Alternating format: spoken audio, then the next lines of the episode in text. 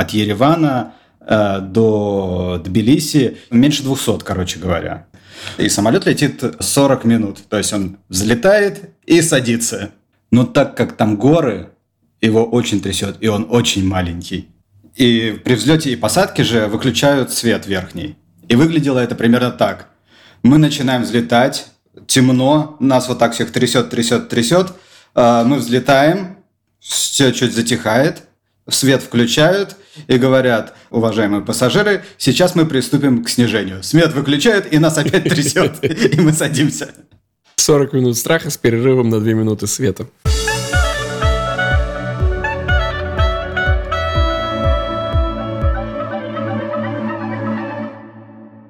Привет и добро пожаловать в авторскую комнату. Это подкаст от сценаристов для сценаристов, а так любимым всеми нами сценарном мастерстве. Меня зовут Александр Белов. Меня Александр Вялых. Я что такой радостный в Москве, наконец появилось солнце. И О-о-о. это сразу заряжает меня жизнью. Я человек солнцезависимый. Ни одна моя зависимость так сильно не выражена, как зависимость от главного светила. Поэтому настроение хорошее. Саш, как у тебя дела? Где ты? Я тоже видел солнце. Я в Грузии. Вчера было тоже не солнечно. А сегодня вот мы ходили позавтракать и видели солнце. Но раз ты в Грузии, то ты, в принципе, чуть ближе к солнцу, чем я в Москве. Так что... Да, да. У нас... Я тебе чуточку завидую. Да, здесь 10 градусов тепла. В принципе, неплохо. Можно ходить без шапки. Минус 17, Сань. Минус 17. Я тебя чуть-чуть, чуть-чуть совсем, ну, ненавижу. Ну, люблю больше, но ненавижу чуть-чуть. Амбивалентность. Это отпуск у тебя? Или это работа? Или что это? Это отпуск. Ну, это хитрая схема. То есть, так как на этой неделе, на которой мы записываемся, праздники, 23 февраля, и дальше, то есть всего три рабочих дня, я взял три дня отпуска и получил неделю в Грузии. Еще я залечу в Армению. И, возможно, увижусь с Романом Кантором. Я заведу тебе еще чуть больше. Даже несмотря на твой отпуск, мы все равно не пропускаем запись подкаста. Что хотелось обсудить на этой неделе? Читал ли ты новость на Кинопоиске, которая предвещает скорую гибель стримингов? Нет, я в отпуске, я ничего не читал, но, может быть, ты мне расскажешь. Давай я тебе расскажу. На Кинопоиске вышла статья в разделе «Индустрия» о том, что год был турбулентным для стримингов, и вот какие события произошли, и вот какие прогнозы авторы этой статьи выдвигают. Netflix теряет подписчиков, Netflix сокращает сотрудников, Disney увольняет руководство, Warner Brothers перестраивает контентную политику. Короче, везде сплошные потери. Стриминговый бум начинает заканчиваться, как бы ни звучало это сочетание. Disney догнал почти э, по общей базе своих подписчиков Netflix, но чтобы догнать конкурента, они тратили огромные деньги на маркетинг. В итоге все равно компания терпит убытки. Поэтому увольнение топ-менеджеров, сокращение везде массовые обычных рядовых сотрудников. Все это как будто бы звенья одной цепи. Ну и самые яркие, э, наверное, в этом плане события именно по контенту, это, помнишь, была история, что Warner Brothers отказались показывать, даже выпускать отснятый супергеройский фильм «Bad Girl». Да-да-да, и не только, мне кажется, они несколько закрыли.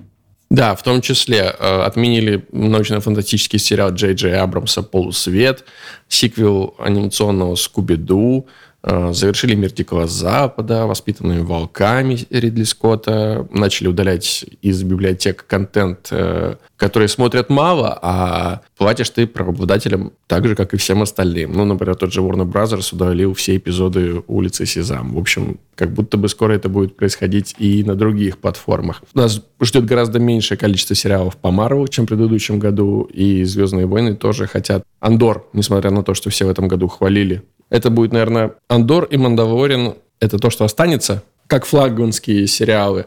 Но в остальном на стримингах «Звездных войн», наверное, не будет.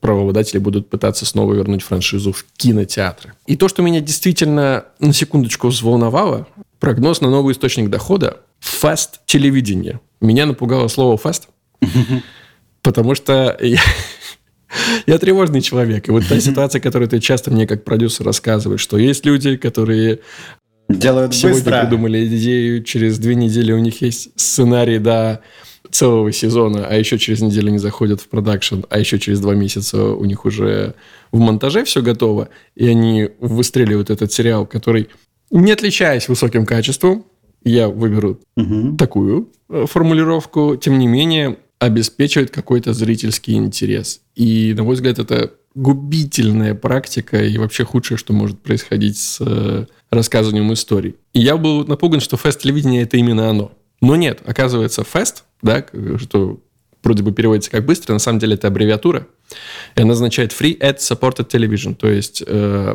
бесплатное телевидение при поддержке э, рекламы. Миллениалы изобрели телевизор. Exactly.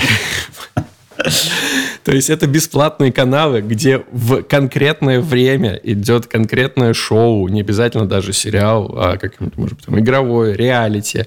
И эти шоу прерываются на показ рекламы. Чем это отличается мой. от телевизора? Какая гениальная идея. Не нужен кабель, не нужен спутник. Только что ты можешь смотреть это через интернет, но как, как будто бы ты сейчас все телевидение можешь смотреть через интернет, через приложение этих телеканалов. Змея укусила себя за хвост. Мне кажется, слухи о преждевременной кончине стримингов преувеличены. Понятно, что был э, период роста, он не может идти бесконечно. Э, люди, которые хотят подключаться к стримингу, закончились. Э, их потом немножечко переделили между собой крупные компании, но глобально, мне кажется, вот это те люди, которые готовы смотреть. Опять же, я читал большую статью, что сейчас э, стриминги начинают обращать внимание на Африку, понимая, что там э, довольно много людей, которые тоже могли бы куда-нибудь подключиться. Ну вот, кстати, в конце статьи э, Кинопоиска есть абзац про главный ориентир для Netflix и Disney. Это Индия. Индия, Африка. И, соответственно, тут э, приходят стриминги и начинают бороться за людей, но им нужно это делать э, с помощью местного контента. Больше всего привлекает людей именно местный контент. Именно поэтому Netflix заложил вот в доле тех э, финансов, которые он заложил на производство новых проектов, индийский сектор самый большой, хотя точных э, цифр глава Netflix Тед э, Сарандос не называет. Но вот Индия – это сейчас самый лакомый, получается, кусок для крупных стримингов. Ну, Индия, Индии для меня больше интересно возвращение к формату бесплатного просмотра плюс рекламы. Да, телеформату, который в свое время завоевал очень четкие позиции, потом как будто бы ему предрекли смерть с появлением стримингов. И вот, нате, мы снова возвращаемся. Похоже, это самая жизнеспособная модель. Да, обрати внимание, что вот те проекты, которые ТНТшные были выложены в последнее время на YouTube, в них опять есть реклама. Несмотря на все сложности, если есть возможность куда продать рекламу, люди придумают, как это сделать. И на самом деле это хорошо, потому что реклама – это деньги на контент. Это не просто показ чего-то неприятного телезрителю, от чего он страдает и хочет э, побыстрее перейти к контенту. Это финансирование контента. То, без чего этого контента не было бы. Поэтому, что ж, круто, круто. Что еще из новостей? Немножко грустного. Мосфильм закрывает лабораторию по обработке кинопленки. Нерентабельность содержания в лаборатории, отсутствие крупных заказов – вот основная причина. И это грустно, потому что это чуть ли не единственная по-настоящему индустриальная лаборатория в России. Очень-очень грустно. Да, но, к сожалению, действительно, ведь спрос рождает предложение. Мало людей снимают на пленку. Это получается хорошо, но это супер сложно. И все меньше специалистов работы с пленкой остается в индустрии. Большинство режиссеров, которые я знаю, мне кажется, начали работать, когда уже пленки давным-давно не было. Возможно, пленочные фотоаппараты еще проживут какое-то время, но кинопленка, наверное, все-таки станет э, раритетом. Ну, таков путь, как говорится. Специалистов по письму на глиняных дощечках и на папирусе тоже не осталось. Это грустно, но это не значит, что это плохо. Это прогресс. Так, еще какие-то новости? Вручали на этой неделе премию Бафта. Довольно-таки все ожидаемое. Хотя я думал почему-то, что все везде и сразу получит больше наград. Это, знаешь, как э, Бафта, как предвестник Оскара, на который гадают. Мне кажется, здесь немножко ослабляет э, позиция этого фильма. С одной стороны, да. С другой стороны, Бафта британская история, европейская история, поэтому неудивительно, что главным триумфатором стала картина на Западном фронте без перемен немецкого производства, но соседи гораздо ближе, чем э, США и братья Кваны. Ну и тематика тоже, мне кажется, близка именно составу судейскому. Да, и актуально, как никогда. То есть э, антивоенный фильм сейчас просто... Но это же опять, когда мы говорим про то, что художники должны немножечко предсказывать. Предугадывать реальность? Да, надо понимать, что фильм начали снимать не в этом году. Ну и нас, как э, представителей сценарной индустрии, наверное, в первую очередь волнует э, приз за лучший сценарий. Ничего удивительного, никаких сюрпризов. Банши и Нишерина. Будьте добры, распишитесь. Полностью согласен с э, судейским составом Бафты. Ну что, с новостями покончено. Перейдем к основной теме выпуска. Сегодня это снова пять страниц. Объясним, что это за рубрика для тех, кто, возможно, слушает наш подкаст первый раз в жизни. Первые пять страниц в рамках этой рубрики любой желающий автор, начинающий, не очень, э, заканчивающий, какой захотите, присылает нам любым удобным способом на почту, в сообщение нашей группы ВК, в комментарии к телеграм-каналу первые пять страниц своего сценария. Мы эти пять страниц читаем на подкасте и думаем, что бы мы как авторы могли с ними сделать, будь это наш первый драфт, и нам предстояло бы что-то изменить, улучшить или ничего не улучшать, как пойдет. Правила очень простые, как вы поняли в этой рубрике. Единственное, что это должно быть 5 страниц, не больше, не меньше. Титульный лист за страницу мы, естественно, никогда не читаем. Ну что, погнали?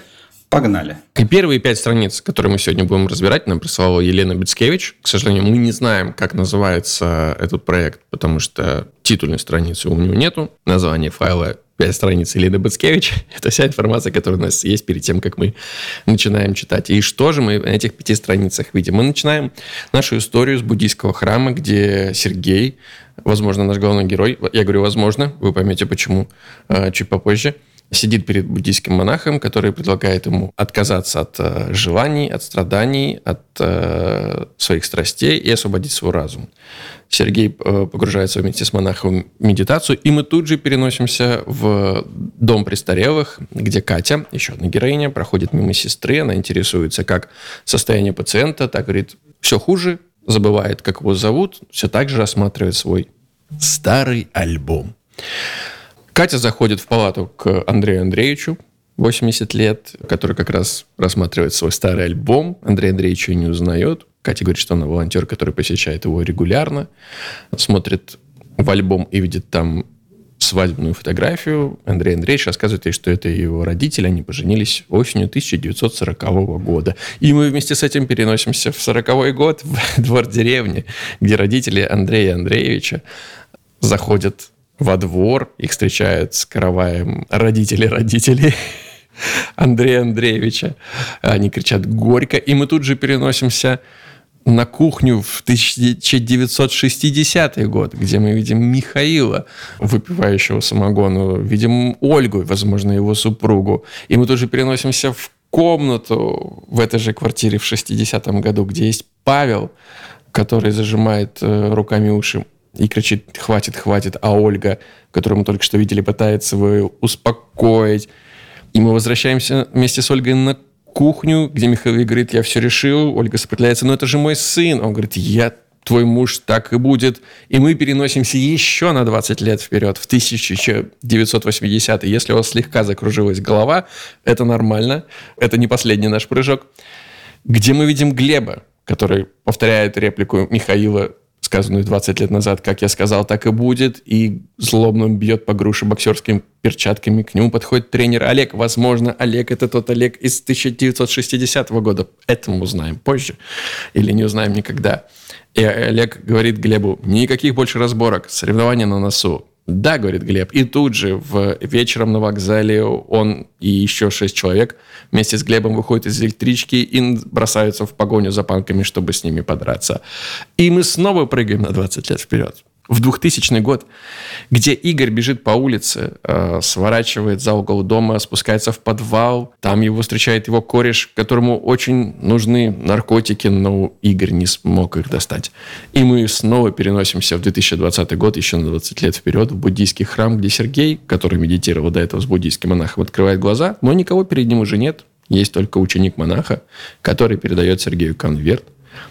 Сергей распечатывает его и читает. И мы снова переносимся в палату к Андрею Андреевичу, куда заходит медсестра, хочет увести его на процедуры. Андрей Андреевич расстраивается, что не успел рассказать Катерине всю историю. И заканчиваем мы снова с Сергеем из буддийского храма, который в этот раз мчится на мотоцикле, он смотрит на сведометр, скорость, троеточие. И на этом первые пять страниц заканчиваются. Что скажешь, Саш? Ну что ж, плотность событий потрясающая. Вот самый частый наш комментарий про то, что на первых пяти страниц произошло всего одно-два события, здесь точно неуместен. Произошло очень много всего, и я ничего не понял. Да, возможно, это второй наш комментарий, который мы часто отпускаем в этой рубрике, потому что за чехардой перемещений флешбэк э. Я сначала еще очень сильно удивился оформлению этих страниц. Потому что я редко вижу, когда в шапке сцены, да, интерьер, буддийский храм, день 2020. Зачем здесь стоит год, подумал я в эту секунду. Дальше понял, зачем. Но дальнейшие страницы подсказали мне, да, э, для того, чтобы понимать, в какой эпохе мы находимся.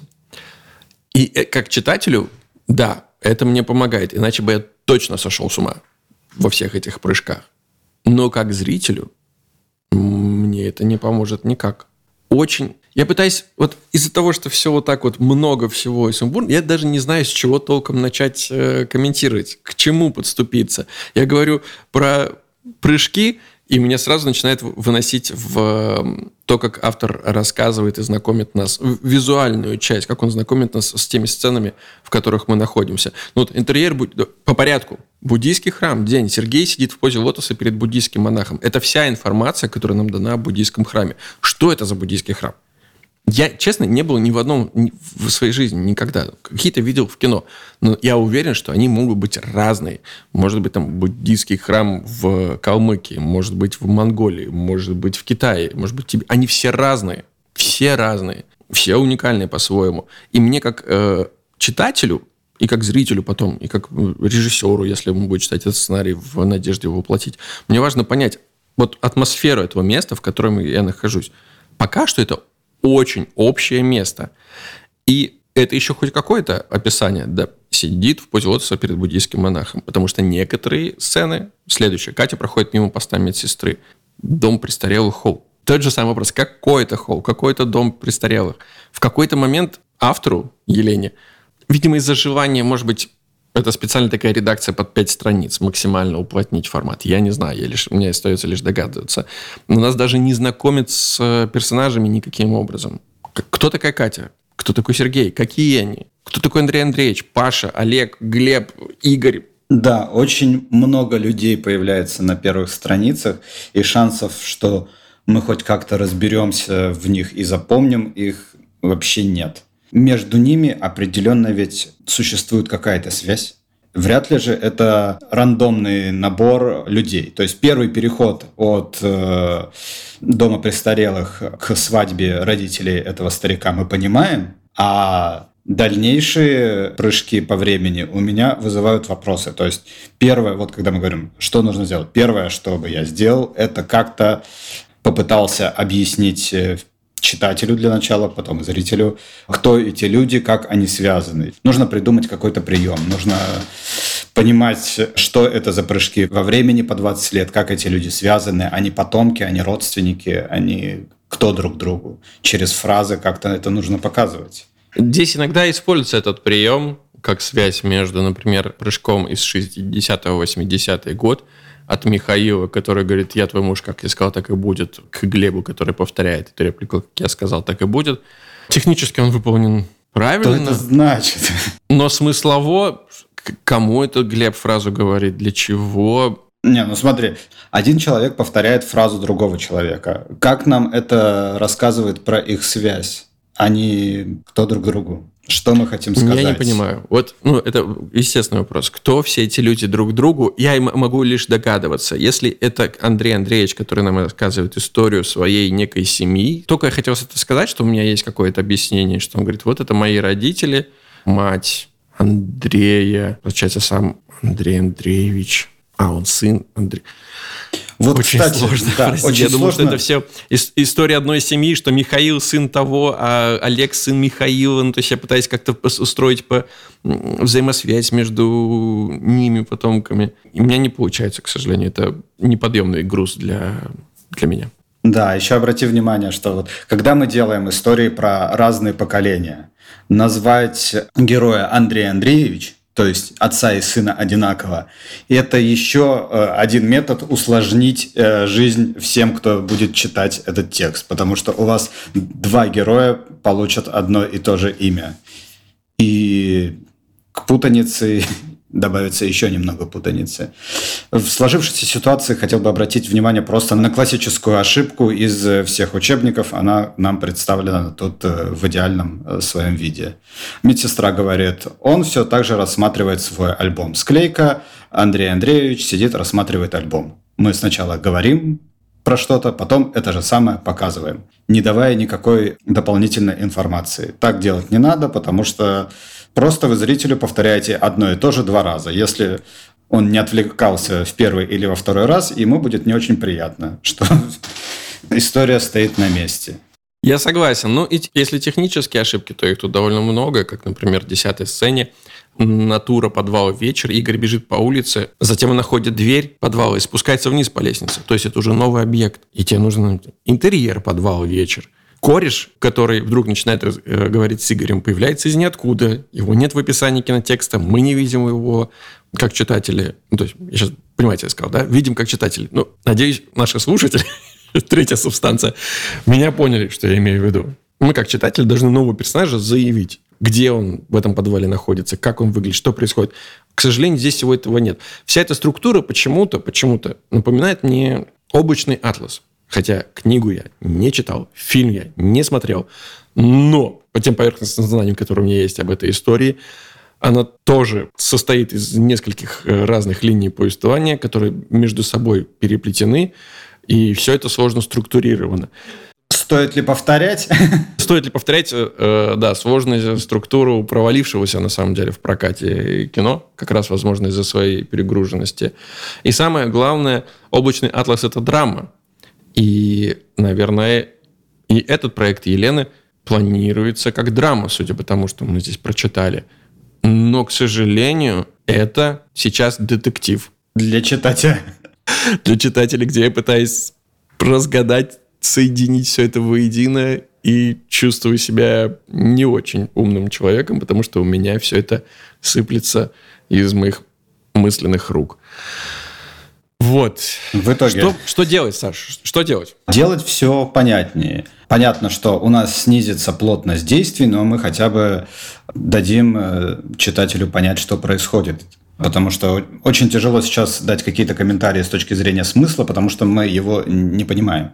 Поэтому надо пройтись и кинотекстом расписать во-первых, ты правильно говорил, все объекты, чтобы мы понимали, какая это кухня, а, какой подвал, какой храм. Когда появляются какие-то ремарки, вот хотя бы там в районе свадьбы, описанной деревенской, написано, что хорошо, накрытый стол, мы понимаем, ага, семья хорошая, зажиточная, там свадьба, мы понимаем.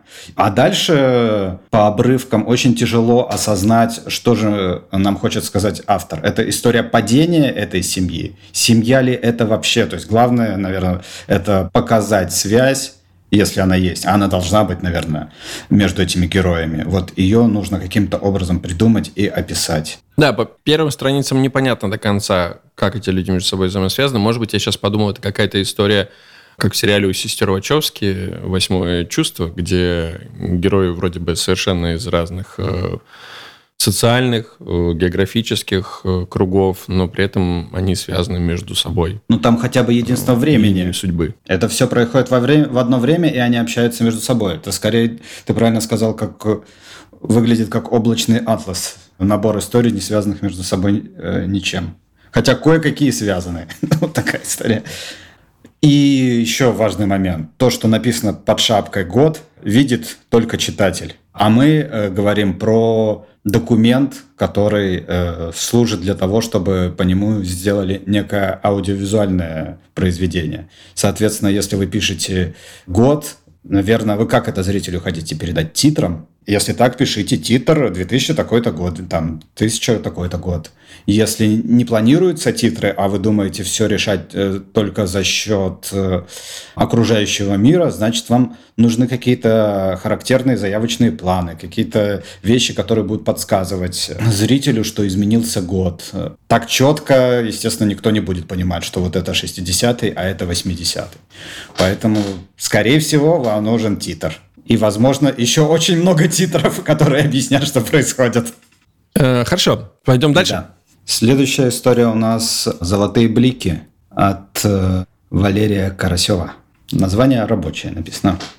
Ну, рабочее название, рабочий проект. Э, расскажешь, да, что там происходит? Да, все начинается... У нас опять прыжки во времени сегодня. Начинается история с того, что мальчик лет четырех играет у веранды, и он видит э, солнечный зайчик на стене и пытается его поймать. Зайчик играет с ним, мальчик пытается, пытается его поймать, пока, наконец, не залезает э, на лавочку и в попытке поймать этого зайчика падает, разбивает себе бровь через э, этот шрам, вот, обратите внимание на переход, мы уже переходим и видим того же мальчика, но уже мужчиной 30 лет, который занимает третье место в неких соревнованиях. Дальше он еще раз занимает третье место в соревнованиях.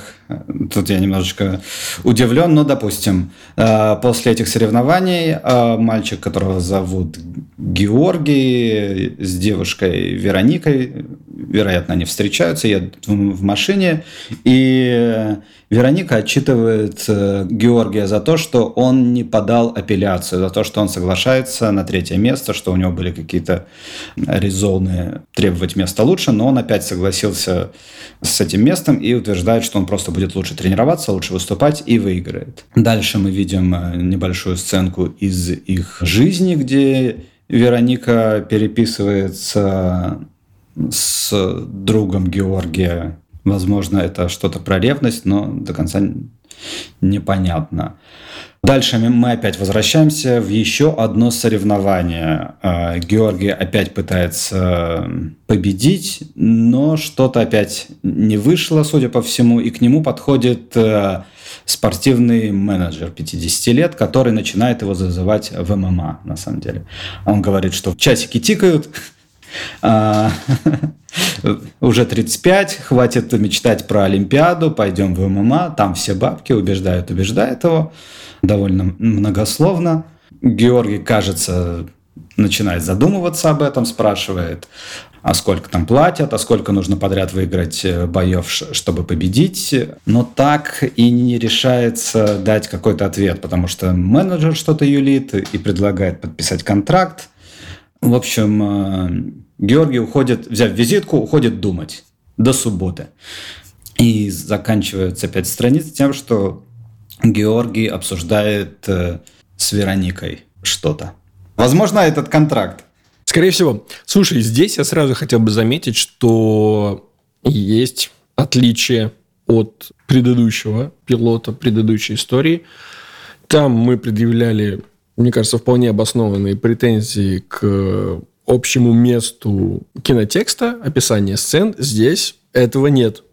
Здесь, когда мы попадаем на веранду детского сада, нам сразу погружает в очень понятный атмосферный мир, раскрашенные стены, детские какие-то образы, причем не просто общие образы, а довольно интересные. Там есть какая-то таинственная пугающая фигура в шляпе. Атмосфера создается. Зайчик играет. Первая сцена открывающая мне очень понравилась. Очень атмосферно, очень прикольно. Это тяжело было сейчас отразить в общем пересказе, но вот эти блики, солнечные зайчики, они преследуют героя везде. То от часов что-то отразается, от медали. То есть это такой элемент, который вот задает это настроение какой-то таинственности. Очень прикольный образ, на самом деле. Вот этот зайчик, который попадает ему постоянно в глаза, создает ощущение, что вот что-то нашему герою мир хочет сказать, может быть, предупредить, может быть, подсказать. Очень прикольное ощущение, когда ты это читаешь, и это классно. Да, но когда мы переносимся уже ко взрослому Георгию, здесь начинаются некоторые проблемы, на мой взгляд. А именно, мне трудно ему сопереживать. Он нюня? Взрослый Георгий, я не люблю это слово терпило, но вот он какой-то, да, вроде бы он борец. Ну, Просто те люди, с которыми я знаком, спортсмены, которые растут и посвящают свою жизнь этому, я как будто бы ни одного из них не встречал человека такого склада характера, который, ну, я что-то там, ну, я, да, я потом, да, мне надо просто стараться лучше. Такое впечатление, что на образ борца спроецирован совсем другой психотип. Возможно, автора. Ну, потому что я в Георгий я узнаю себя, то есть я к нему подключаюсь, но я не узнаю в нем борца совершенно. И вот эта разница между внутренним и внешним содержанием, которое мне предлагается, она для меня сквозит, и она для меня разрушает этот образ. Вот как будто две половинки никак не, вместе не собираются. Они все время дребезжат, трутся друг об друга, и это вызывает раздражение. Я не понимаю этого героя к сожалению. Слушай, ну может быть надо просто еще чуть ярче это выпятить, потому что ну это же классика создания персонажей, не знаю, Рататуй. Э, крысы, которые жрут из помойки, и одна крыса, которая любит готовить. Огр, который злой, но на самом деле добрый. И так далее. То есть делать э, как бы на противоходе э, героев очень сильный, но не очень уверенный в себе борец. Вот. Или что-то в этом духе. Да, я понимаю, там есть этот смешной элемент забавный, когда он в разговоре с менеджером он пытается уйти от разговора, случайно, как я понимаю, пинает урну, и потом очень долго старательно пытается все это обратно собрать, весь мусор, который из нее разлетелся. Ты прав, это парадоксально, это комедийный, как будто потенциал во всем этом есть. Но тогда если это комедийный, мне кажется, нужно выпячивать это, делать это более выпуклым, эту часть характера персонажа и характер истории – Потому что в тексте, который я прочитал, комедии ну, не претендует. Наверное, это и не комедия. Скорее всего, это спортивная драма. Но вот это, такая структура характера, она больше как будто бы подходит к комедии. Вот такой прямой парадокс. Все вещи, которые ты сейчас привел в качестве примеров, они существуют на энергии юмора. Ну, они сразу рождают вот это несоответствие. Ты говоришь, рататуй. Ну, блин, крыса-повар. Смешно? Смешно. А, что ты еще называл в качестве референса? А, Шрека. Да, все выпуклые, понятные сказочные, сказочные истории. Поэтому у меня возникает сразу комедийное ощущение. Если же это драма, которая претендует на правду жизни, то вот к правде э, больше спрос. И вот моего спроса пока эти пять страниц, возможно, не удержат. Может быть, это вкусовщина, но вот такое субъективное ощущение от этой истории. И опять же, э, если мы возвращаемся к количеству событий на квадратный сантиметр, есть легкая усталость от этих пяти страниц, потому что создается ощущение топтания на месте. Да, нам нужно рассказать историю человека, который вновь и вновь терпит неудачу э, в попытках добиться того, что ему важно.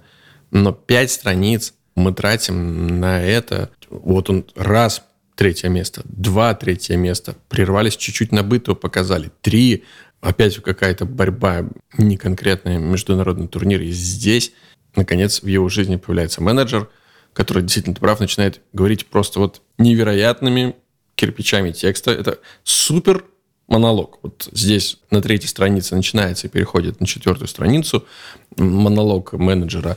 Но это маленький актерский подвиг. Выдать такое количество текста, сделать это так, чтобы это было интересно зрителю, при том, что в самом монологе автор не предлагает актеру что-то интересное здесь сыграть. Довольно общие вещи как будто я все это тысячу раз слышу. Вот в чем моя проблема.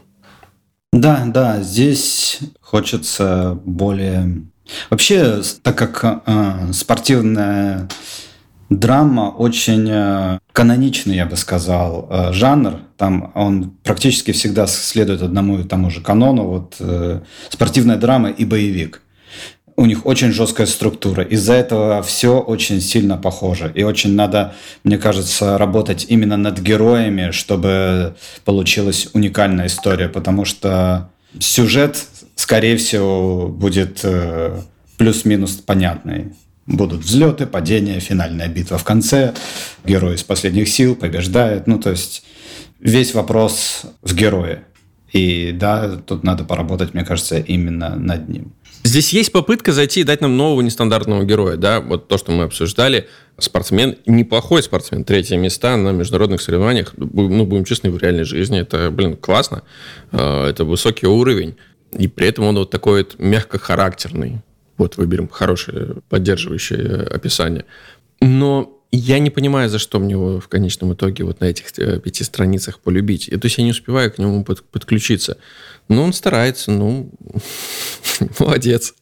Но показать, где он действительно, что он хорош в своем деле, я этого просто не увидел даже в сценах борьбы. Он попытался, что-то там вышел, или там очень усталый вышел с ковра. В чем он крут, кроме как занимать третье место? Ну, просто даже если он занимает третье места, неважно. Я хочу увидеть, как он это делает, и вот за это его полюбить, что вот увидеть, в чем он хорош. Почему я должен инвестировать в него эмоции на протяжении, этой пилотной серии, да, ну, там 30-40 минут, и дальше еще 8 серий, тоже, извините меня, немало. Почему я буду э, хотеть смотреть на него снова, снова и снова? Буду ли я хотеть смотреть на человека, который каждую вторую сцену устал ложиться на диван и закрывает глаза, да мне в зеркало проще посмотреть, там я это вижу регулярно. Вот. Но если мы говорим о том, чтобы мы сделали, вот я бы э, реально первым делом двинул этого героя в комедийное русло. Писал бы историю про очень большого, сильного и неуверенного в себе борца. Мне кажется, это было бы очень весело.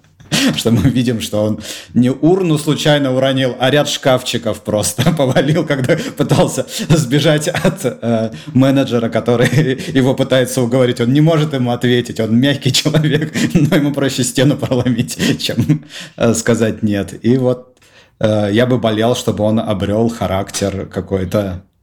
Ну а если это все-таки драма и уводить в сторону правды жизни, то тогда я бы еще бы поработал над образом по-прежнему главного героя, чтобы это не был не просто сконструированный из головы э, гомунку, где к одному архетипу прикрепляется второй архетип, и в результате появляется третий, чаще всего так не происходит. Я бы искал образы из жизни, изучал бы их плотно, и тогда бы вот этими деталями рисовал портрет настоящего живого человека, за которого мне будет боязно, за которым, которым я буду переживать, за которого буду волноваться и за которым я хочу следить. Вот такие общие ощущения.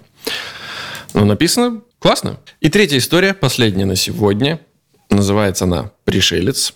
Первая серия, фантастика и драма за авторством дуэта Тихонова Елизавета и Варвары Цветковой. И что происходит на первых пяти страницах? Сначала мы э, глазами дрона пролетаем над деревней вдоль шоссе, точнее бывшего шоссе, потому что здесь явно что-то случилось. Это какой-то постапокалиптический мир с деревьями.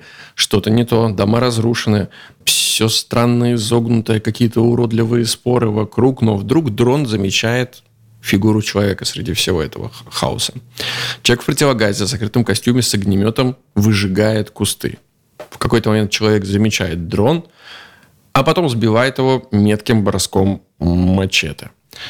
И после этого появляется титр 5.05.2090 года. Довольно далекое будущее. И мы оказываемся в большом просторном кабинете за подковообразным столом. Э, несколько десятков людей как раз смотрят видеозапись с этого дрона на большом экране. Такая сцена из э, «Как я полюбил атомную бомбу». Пожилой мужчина-председатель снимает очки и спрашивает, что же это такое, как это понимать. Ему отвечает Андрей Сергеевич, ученый в белом халате. Самое важное не то, что дрон сбили, а то, что он успел снять, что они пытаются справиться с проблемой самостоятельно. Таких записей десятки, а может быть и сотни. Но председатель, он говорит, что тот факт, что они, эти люди, возможно, их много в противогазах, пытаются справиться, никак не мешает э, программе по зачистке, которую они придумали, которые они должны вот-вот запустить дело. Андрей Сергеевич возражает, что программу, конечно, придумали, но все-таки ничем, кроме геноцида, я эту программу назвать не могу. Хотя, как мы выясняем, Андрей Сергеевич сам ее создавал. Но ему возражают, что эта программа поможет всем этим людям, находящимся в этой комнате, вернуться.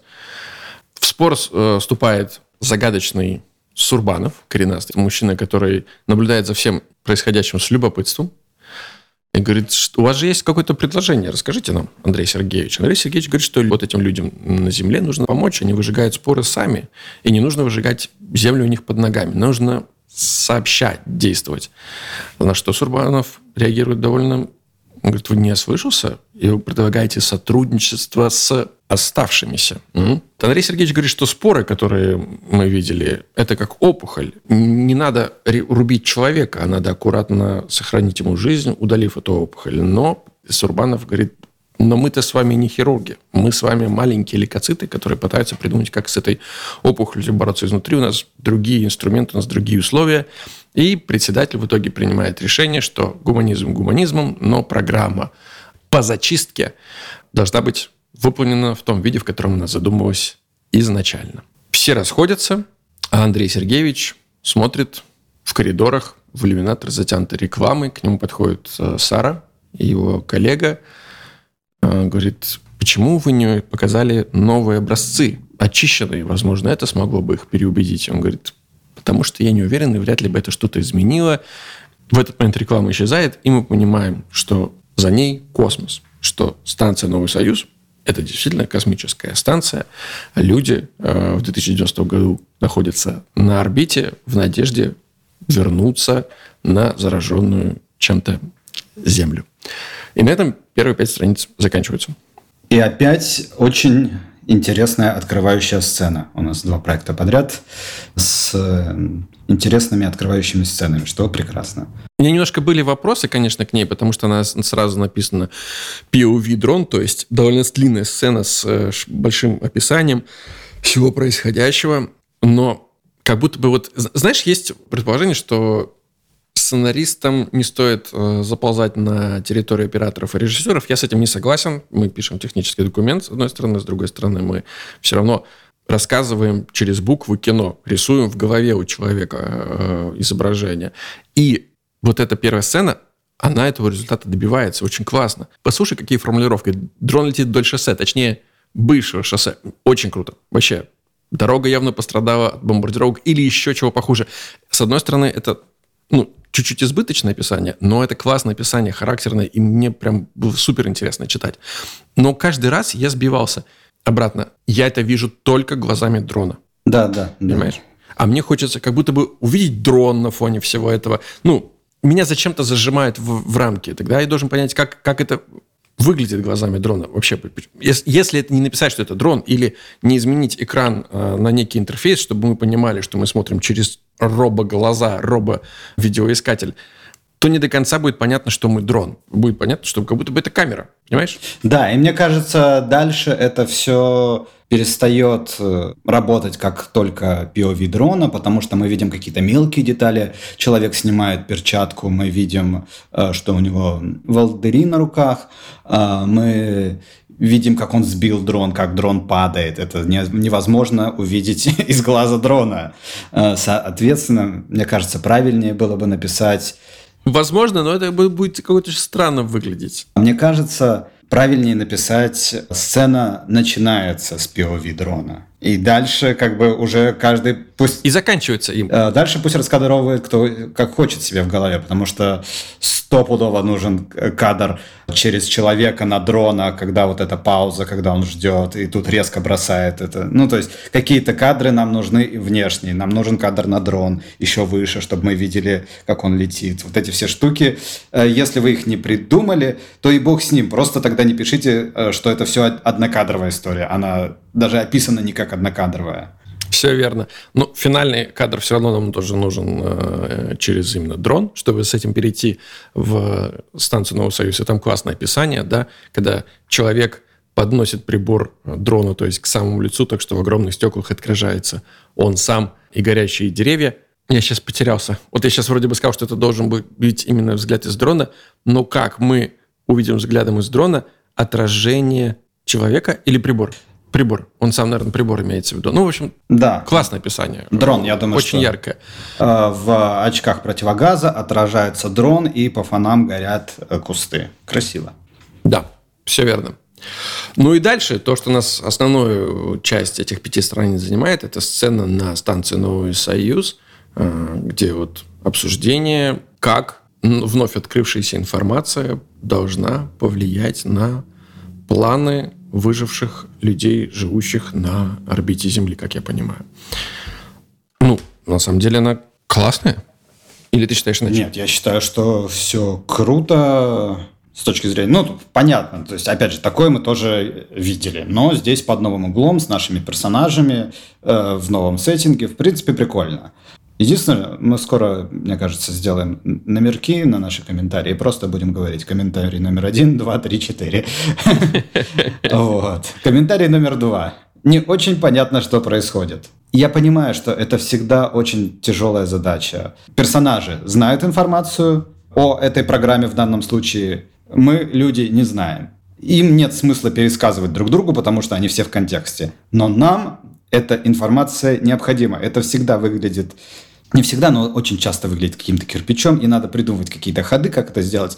Но жить в состоянии того, что мы не понимаем, что это за программа, как они собираются убивать людей, что вообще происходит, это немножко отвлекает. Это забирает мое внимание от дальнейшего повествования и как бы разбивает его на два. Я как будто бы продолжаю следить за историей, и параллельно я, я все еще думаю – что, они, что этот ученый разрабатывал, что они собираются сделать с людьми. Дальше начинаются какие-то аллегории про то, что раковая опухоль, геноцид и так далее, но я по-прежнему не понимаю, эм, в чем план. Бомбардировка атомными бомбами, машины-убийцы, которые будут спущены, новые споры, которые будут распылены, которые убьют старые споры, тысячи методов, и жить в неведении тяжело. Возможно, все-таки это прием сознательный, подержать нас чуть-чуть в интриге, в тайне. Я здесь с тобой не соглашусь, потому что я знаю, что такие приемы работают, они интересные. Для меня тогда здесь все равно не до конца понятно, как работает именно их разговор. Есть классная метафора с э, раковой опухолью и хирургами, но нет, мы не хирурги, мы лейкоциты. Э, она интересная, но в целом я же все равно понимаю, что выбор стоит так. Мы можем зачистить землю вместе с оставшимися на ней, либо мы можем попытаться с ними вступить в взаимодействие и в союзе попытаться вылечить планету, единственное место для жизни, потому что явно станция приходит в упадок. Опять же, это все мои какие-то догадки из того, что здесь прочитано, и каких-то еще просмотренных до этого историй. Мне кажется, так это и написано. Да, но все равно здесь есть какие-то шероховатости, которые не до конца работают. Это, это именно я бы уже в, в тексте правил. Не, не все реплики э, персонажей работают именно на эту историю. Есть э, избыточные, есть лишние. Но самое главное для меня вопрос возникает в конце.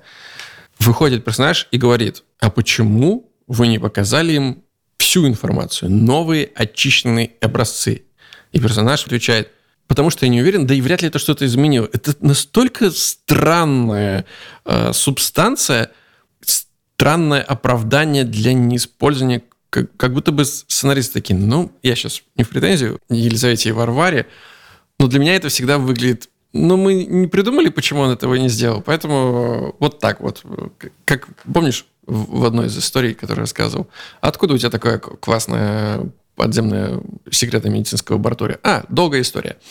Вот и здесь такое же странное оправдание. Почему вы не показали? Да, я не уверен. Это странно. Да, наверняка там должно быть еще что-то. Его неуверенность к чему приведет? Он говорит, я не уверен, и ты представляешь, если мы спустим туда людей, а они все заразятся. Я не могу взять ответственность э, за жизни людей без точных данных. Она такая, ну, типа, понятно. Но пока его неуверенность не выглядит как э, отличный аргумент, э, который можно поставить напротив геноцида. А почему вы не остановили геноцид? Я не был уверен. До конца, да. ну, то есть, это, конечно, был один из способов, но я решил приберечь его до лучших времен. Это странно. Вот. Но в целом, это точно классная история. Мне помогало ее понимать то, что я, по моим ощущениям, такие истории много раз видел или слышал, читал. Но описано здорово, и явно у авторов есть, ну, у меня складывается ощущение, что у них есть энергия и фантазия, чтобы дальше эту историю классно рассказать. Вот за этот сценарий я бы точно зацепился. И будь я редактором или продюсером, я бы попросил после этих пяти страниц еще остальные. А что там притаилось, интересно? Кстати, вот когда ты начал рассказывать про вот эту понятную дилемму, что сотрудничать с людьми или запустить программу, мне кажется, она бы работала лучше, если бы мы понимали, Э, что такого в этих э, оставшихся? Почему с ними нельзя сотрудничать? Кроме того, что они некрасивые, у них волдыри.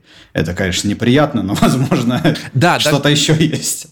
Я согласен. То есть вот там есть момент, когда Сурбанов говорит, я не ослышался, правильно я понимаю, что вы предлагаете сотрудничество с троеточие оставшимися.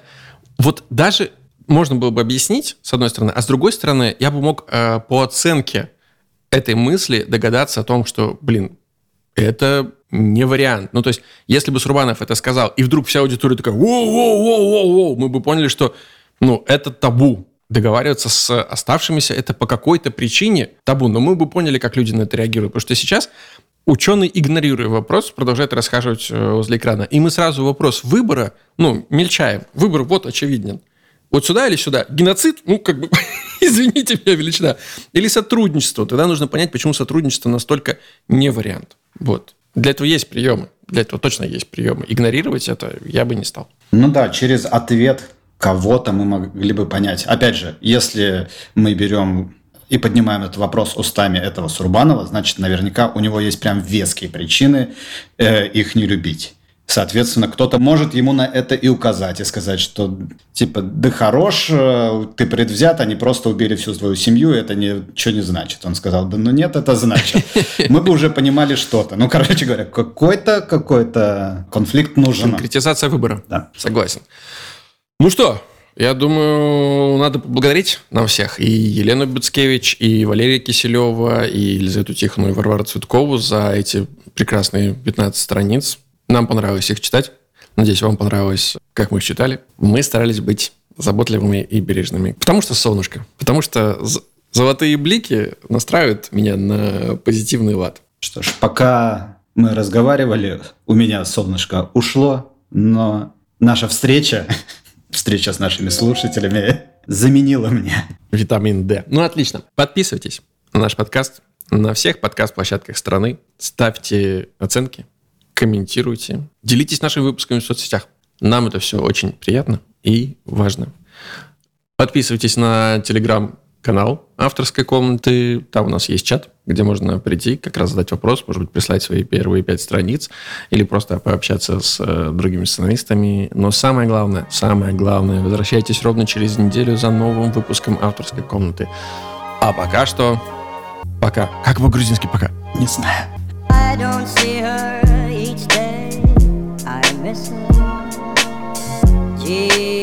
What a thrill each time I kiss her. Believe me, I've got a case